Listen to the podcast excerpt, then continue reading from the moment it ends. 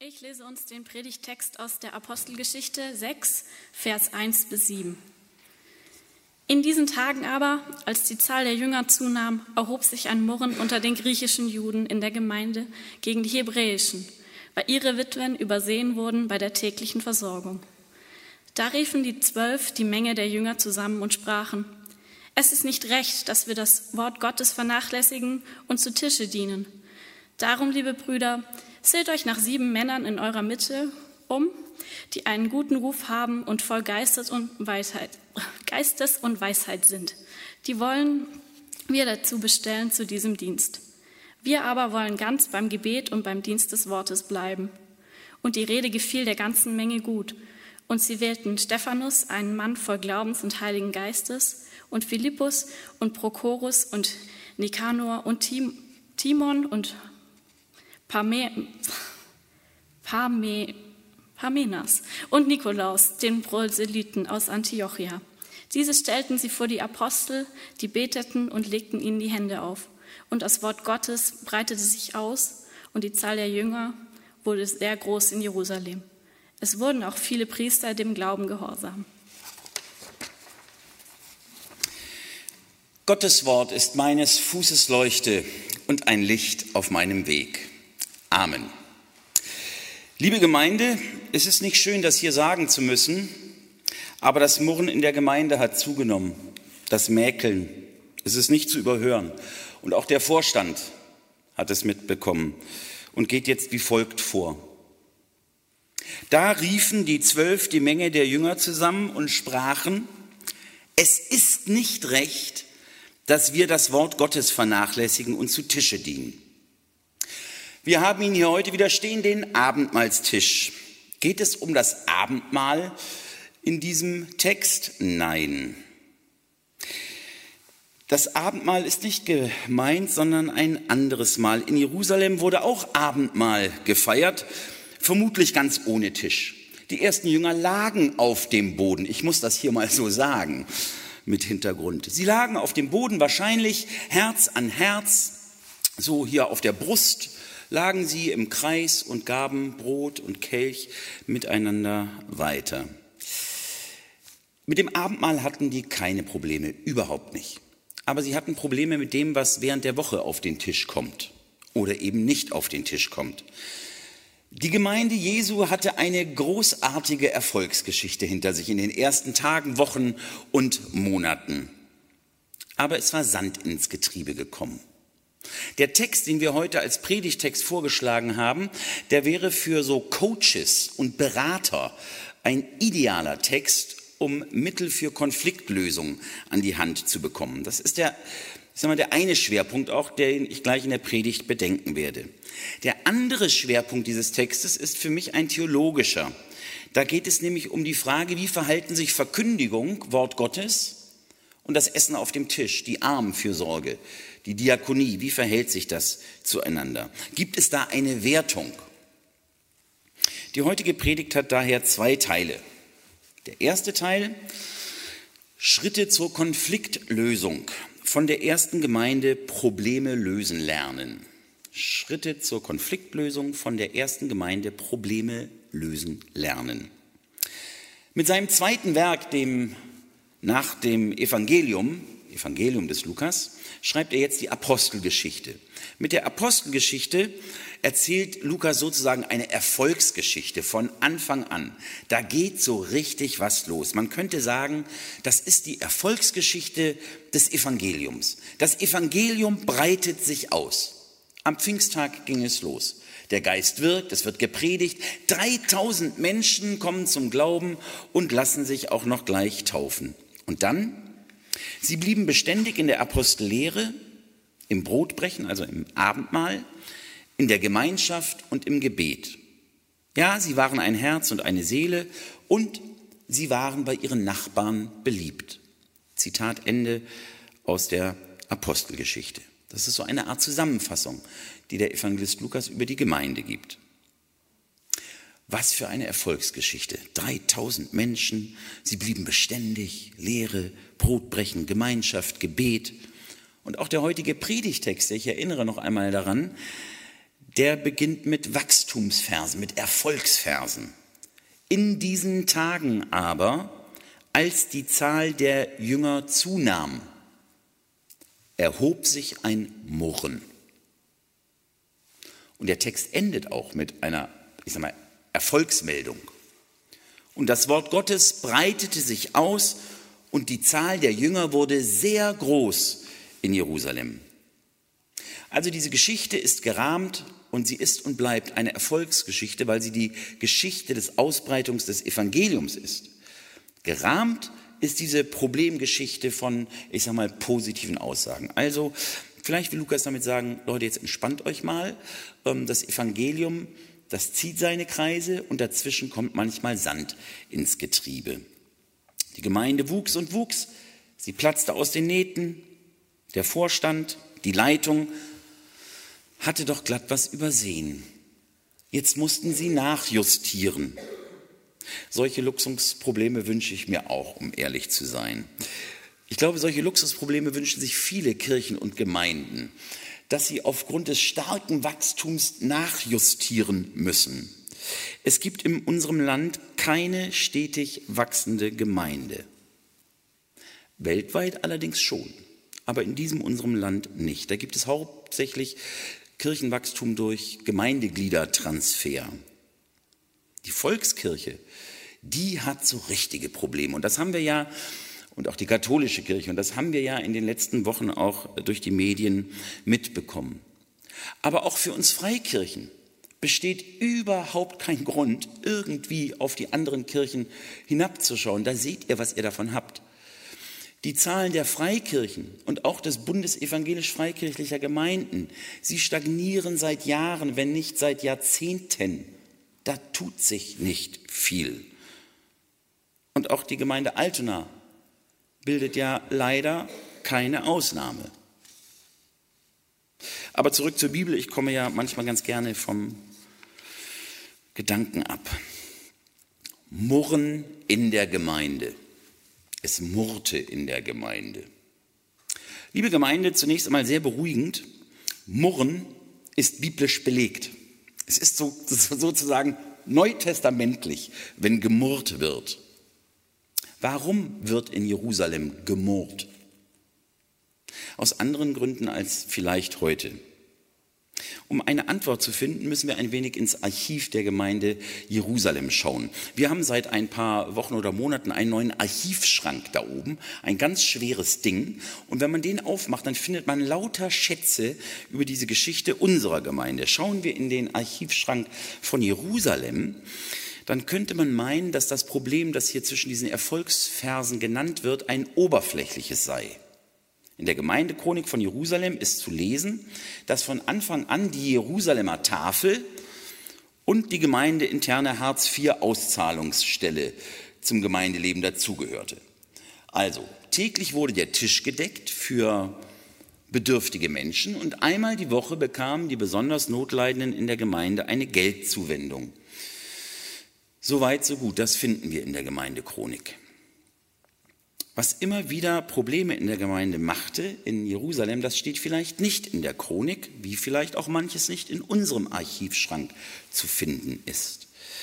Man verstand sich einfach nicht so gut. Und das war jetzt nicht ein Problem von Charakter und Meinung, sondern das war ein Problem von Sprache, von Herkunft, von Kultur. Ich sehe da hinten Medi und Viktor war auch gerade hier und noch ein paar andere Menschen mit anderem kulturellen Hintergrund. Da passiert ja manchmal mitten in der Kommunikation ein großes Missverständnis. Wir meinen es alle gut und doch kommt es dabei schlecht raus oder kommt etwas Schlechtes zustande. Und in der Gemeinde in Jerusalem, da gab es so zwei Sprachgruppen. Hebräisch, Aramäisch sprachen die einen und Griechisch sprachen die anderen. Griechisch sprachen diejenigen, die, ich sag mal, so ihren vorgezogenen oder richtigen Altersruhesitz in Jerusalem hatten. Das waren Juden, die zerstreut waren in alle Welt, in die Diaspora, also in die Zerstreuung, und die kamen dann irgendwann wieder nach Jerusalem. Und da waren dann die aramäisch sprechenden Christen Die waren schon Christen, die waren immer da in der Gegend, sprachen Aramäisch. Oh, da kommen ja Juden, die sprechen Griechisch. Die brauchen ganz dringend, das Evangelium breitet sich aus, das Evangelium. Und so waren es die aramäischen Judenchristen, die die griechisch sprechenden Juden sozusagen bekehrten. Und dann waren sie alle in einer Gemeinde. Die aramäisch sprechenden waren aber zuerst da. Und das wussten sie auch. Die gehörten von Anfang an zur Gemeinde. Die waren schon immer da. Und jetzt brauche ich das eigentlich gar nicht groß weiter zu erklären, oder? Das kann man sich selber denken oder hat es vielleicht leider auch aus, Erfahrung, aus eigener Erfahrung erlebt. Das Problem des Murrens, das lag tiefer, als der Teller auf dem Tisch leer war. Da war noch was in der Vergangenheit, da war noch was, was tiefer sitzt. Die tägliche Arm- und Witwenversorgung, die befand sich in der Hand der Leute, die schon immer da waren, in der Hand der Hebräer. Und in der griechisch sprechenden Gruppe haben wir gerade gelesen, da entstand Unmut darüber, dass die Witwen, die griechischen, griechisch sprechenden, dass die benachteiligt wurden. Irgendwie haben die Hebräer das, haben gesagt, ach, die sind schon länger hier, die kriegen ein bisschen mehr, unsere. Lukas berichtet wohl eher zurückhaltend von diesem Konflikt.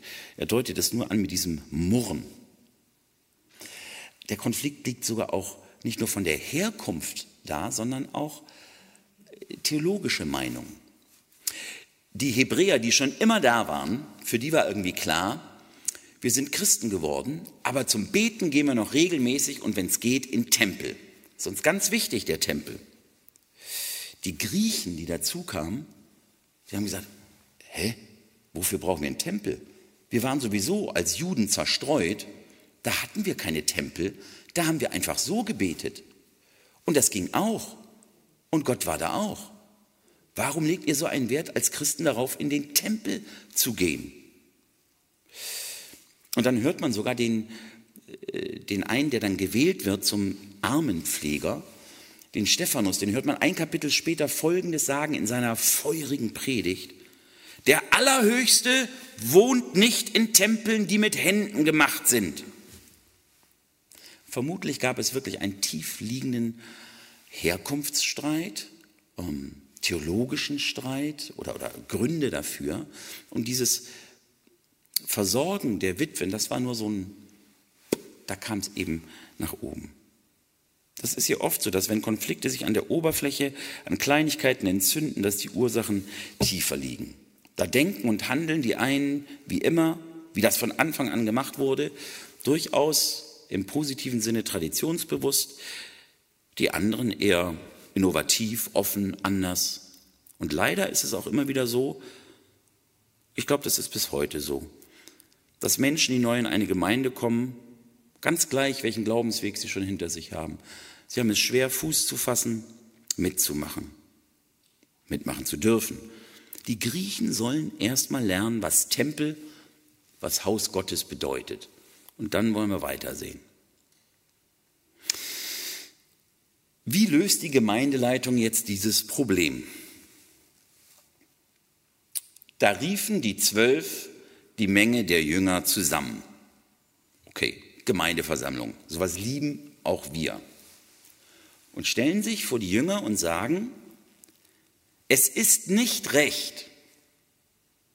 Was erwartet man? Dass da irgendjemand einen Einlauf kriegt, oder? Dass da irgendjemand zurechtgestutzt wird. Ihr macht da was falsch bei der. Nein, es ist nicht recht, dass wir das Wort Gottes vernachlässigen und dienen bei Tisch. Sie haben den Missstand wahrgenommen, das muss man erstmal. Sie haben das gehört. Missstände wahrnehmen. Und die Lösung des Problems beginnt mit der Nennung eines eigenen Missstands. Es ist nicht recht, dass wir das Wort Gottes vernachlässigen und zu Tische sehen. Sie sehen ein, wir sind überfordert. Wir kriegen das irgendwie nicht hin. Wort Gottes und, und auch noch uns um alle Witwen gerecht kümmern. Mensch, das stimmt. Wir, wir, wir schaffen das nicht. Grundsätzlich kriegen wir das nicht hin und auch nicht, was die Gleichbehandlung der Witwen angeht. Wir haben sogar dabei, indem wir alles machen wollten, unsere eigene wesentliche Aufgabe aus dem Blick verloren, das Wort Gottes. Nun könnte die Leitung der Gemeinde Jerusalem sagen, okay, jetzt reißen wir uns zusammen. Jetzt organisieren wir das nochmal neu jetzt kriegen wir es wirklich hin. Jetzt wissen wir, wo das Problem ist und jetzt machen wir das. Tun sie aber nicht. Der Leitungskreis hat keine Scheu davor, seine eigene Überforderung zu benennen. Ich würde mal sagen, da hat der Heilige Geist sie direkt gecoacht, beraten. In der Tat, Gottes Geist ist in den Schwachen mächtig. Das ist eigentlich keine Schwäche, wenn man sagt, ich krieg's nicht gebacken, ich krieg's nicht hin, ich bin überfordert, sondern da wird das zu einer Möglichkeit für Gott, dass er da zum Zug kommt, dass er stark wird. Wie gesagt, keine Scheu zu sagen, wir kriegen das nicht hin und sie delegieren. Seht euch um nach sieben Männern in eurer Mitte, die einen guten Ruf haben und voll Geistes und Weisheit sind. Die wollen wir bestellen zu diesem Dienst. Seht euch um nach Leuten. Die sieben werden gefunden. Tatsächlich. Und, das ist auch noch besonders, vermutlich sind die alle in der Gruppe der griechisch sprechenden äh, Gemeindemitglieder. Und deswegen Respekt, Mareike, du hast es gerade ganz gut hingekriegt mit diesen griechischen Namen. Da ist das ja sehr schön deutlich geworden. Es sind ja keine Namen, die wir irgendwie biblisch-aramäisch kennen, so wie Adam oder Abraham oder sowas. Das sind alles so griechische Namen. Unglaublich. Die neu dazugezogenen kriegen nicht ihre Chance, nein, sie kriegen ihre Aufgabe. Darauf deuten die Namen hin, dass das Griechen sind. Und vermutlich gehörten sie auch zu denen, die gemurrt haben, weil es waren ja ihre Witwen. Ja, irgendwie wirkt der Heilige Geist an dieser Stelle ganz schön schlau. Kommt, macht mit. Denen wird jetzt vielleicht auch endlich etwas zugetraut. Von der ersten Gemeinde Probleme lösen lernen. Ich lerne, wobei wir ja das Problem des Wachstums gerade nicht so haben und Murren kennen wir ja auch nicht in unseren Reihen. Aber wenn es so wäre, würde ich sagen, Missstände wahrnehmen, eigene Überforderung eingestehen, die anderen, die Zugezogenen, die die Murren einbeziehen, delegieren, Verantwortung übertragen. Das war der erste Teil. Der zweite Teil wird etwas kürzer der theologische Aspekt dieses äh, Predigtextes. Von der ersten Gemeinde Evangelisation und Diakonie lernen. Gewählt werden sieben Männer. Selbstverständlich würden wir heute auch Frauen wählen. Das muss gesagt werden. Ich stolper dann da immer drüber. Das ist wohl so. Männer und Frauen in Gemeinden werden mit Bedacht ausgewählt. Sie haben einen guten Ruf voll Geistes und Weisheit. Wie das jetzt zu denen passt, die gemurrt haben, weiß ich nicht, aber wir sind ja alle Sünder und Gerechtfertigte zugleich. Es geht also nicht darum, irgendjemanden zu finden, der sich um die Frage kümmert. Ist ja nur Essen machen für Witwen. Ist ja nur ein bisschen aufräumen. Ist ja nur ein bisschen dies und das. Gezielt wird nach dem geistlichen Ruf der Menschen gefragt. Guter Ruf, Geist und Weisheit. Das sind ja normalerweise Attribute, die Verkündigern zugeschrieben werden. Das finde ich ja interessant. Wenn man so in die Pastoralbriefe schaut, dann klingt das da ganz ähnlich. Guter Ruf, der Familie gut vorstehen und Geist, Weisheit. Schon hier wird deutlich, das Wort Gottes sagen und lehren und Armenfürsorge, eine Tafel organisieren, da gibt es geistlich gesehen keine Unterschiede bei den Mitarbeitenden. Das finde ich schon mal bemerkenswert. Gesucht, gefunden. Diese sieben stellten sie vor die Apostel, die beteten, legten ihnen die Hände auf. Ich meine, es geht ja nur um Essen für Witwen. Beten, Hände auflegen, segnen, fürs Essen machen, fürs Verteilen. Die Bereiche der Lehre, der Verkündigung des Wortes, ich sag mal, das Theoretische des Glaubens, Und die Tat, das Verteilen von Essen, das ganz Praktische. Für beides muss gebetet und gesegnet werden. Beides soll in Zusammenhang mit Gott gebracht und gesehen werden.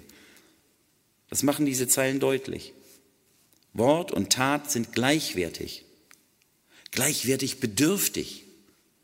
Was hilft es denn, wenn einer reden kann, aber der Geist Gottes nicht durch das wirkt, was er sagt? Was hilft es denn, wenn jemand Essen verteilt, aber es ohne Liebe ankommt und kalt ist? Segensbedürftig sind unsere Worte und segensbedürftig sind unsere Taten. Die Tat, Tafel organisieren, Witwen versorgen, das ist Diakonie. Anders gesagt ins Deutsche Dienst. Und auch Verkündigung, Wort Gottes sagen, ist kein Amt, das man hat oder das man besonders gut kann. Das ist keine Sonderstellung. Zumindest wenn man sich inhaltlich hier an Lukas orientiert und den Paulus und die Pastoralbriefe mal ein bisschen auch beiseite lässt. Ich zitiere nochmal den Predigtext. Diese sieben wollen wir bestellen zu einem Dienst, also zum Dienst des Essen austeilens. Wir aber wollen ganz beim Gebet und beim Dienst des Wortes bleiben. Dienst, Dienst. Dienst des Wortes und Dienst der Tat. Liebe Gemeinde, wenn unsere Worte von Gott nicht auch Diakonie sind, wenn unsere Worte nicht dienen, dann stimmt was nicht. Wenn unsere Worte nicht Gott und den Menschen dienen, dann sind sie eigentlich nur Geblähe und Schall und Rauch. Dieser Text hat eine problematische Wirkungsgeschichte. In der Lutherbibel wird er überschrieben mit die Wahl der sieben Armenpfleger oder die Wahl der sieben Diakone. Und man hat den Eindruck, wenn man diese, diesen Titel liest, ah, es gibt ein neues Amt, es gibt einen neuen Dienst. Wie gesagt, das hat sich erst zur späteren Zeit, zur Zeit der Verfassung der Pastoralbriefe ergeben, dieses äh, Dienst- und Amtsdenken. Hier noch nicht. Es gibt kein getrenntes Diakonenamt an dieser Stelle. Ja, man könnte denken, wenn die Apostel ganz beim Gebet und ganz beim Dienst des Wortes bleiben, dann können sie ja gar nichts mehr tun. Dann sind die ja nur noch am Beten und am Reden. Da müssen sie wahrscheinlich auch noch Essen gebracht kriegen, so beschäftigt sind die mit Beten und Reden. Das Problem, dass manche Verkündiger keine Diakone mehr sind, sondern eingebildete Gelehrte, und das Problem, dass Diakone manchmal nur arbeiten und vergessen haben, Worte des Glaubens zu finden, das hatten die damals noch nicht. Einer der ausgesuchten Diakone, ich habe es gerade schon gesagt, der Stephanus, der hält ein Kapitel später, lest das zu Hause gerne nach, Apostelgeschichte 7, der hält sozusagen als Diakon eine dermaßen feurige Predigt, dass es zum Schluss heißt, als die Leute ihn hörten, ging es ihnen durchs Herz. Aber nicht nur positiv, es ging ihnen so durchs Herz, dass sie so aufgeregt haben, dass sie Steine genommen haben und nach ihm geschmissen haben. Man, man muss nicht so engagiert predigen, das finde ich ist auch eine Wirkung, die man nicht haben muss. Aber deutlich ist ja, aber, aber, aber deutlich ist ja, dieser Diakon Stephanus, der hat was von Gott zu sagen. Und die Verkündiger des Evangeliums, die sollten auch anpacken können. Das gehört zu unserer christlichen Existenz. Der Dienst des Verkündigers ist nicht auf das Wort Gottes begrenzt. Wenn wir das nochmal von den ersten Christen lernen würden, dass Wort und Tat zusammengehören. Christinnen und Christen sind durch und durch Diener. Woran das wohl liegt? an wem das wohl liegt. Nur an dem einen, wegen dem wir zusammen sind. Nur an dem einen, wegen dem wir gemeinsam Abendmahl feiern. An dem liegt es, dass unsere Worte und unsere Taten Dienst sind. Wir feiern das Abendmahl und denken dabei an den, der durch und durch Diakon war, Diener war. Mit seinen Worten diente er den Menschen, zeigte ihnen einen großen Horizont auf. Den Horizont des Reiches Gottes, den Horizont der Liebe Gottes, den Horizont der Vergebung. Hat so wirklich noch keiner vorher gemacht. Und mit seinen Taten diente er den Menschen, hat sich zu ihnen heruntergebeugt, hat ihr Leben in Ordnung gebracht, hat geheilt.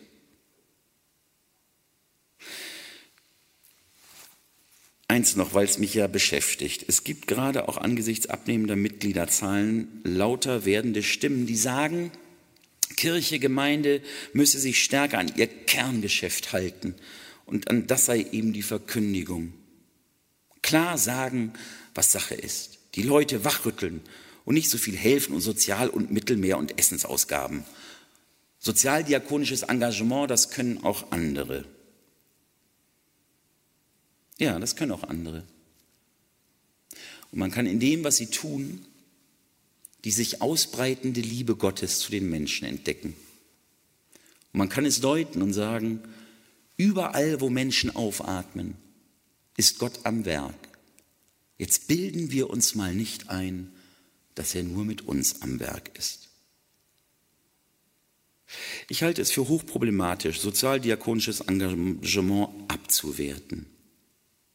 Denn hier wird genau der Zusammenhang, der in der ersten Gemeinde so schön deutlich wird, auseinandergerissen. Der Dienst Jesu war immer Dienst am ganzen Menschen. Und wenn wir den Menschen gerade das Evangelium nicht sagen können, anpacken, helfen, heilen, können wir. Und wenn wir gerade nicht anpacken und helfen und heilen können, dann können wir das Evangelium sagen. Als Christinnen und Christen werden wir nicht das eine gegen das andere äh, aufrechnen. Reißen wir Evangelisation und Diakonie bitte nicht auseinander. Unsere Worte und unsere Taten sind Diakonie, sind Dienst. Diejenigen, die den Diakon, den Diener Jesus zum Vorbild haben, zum Heiland, zum Retter, zu dem, der alles für mich getan hat, der wird auch alles für andere tun. Der wird ihnen das Evangelium sagen und der wird Hand anlegen.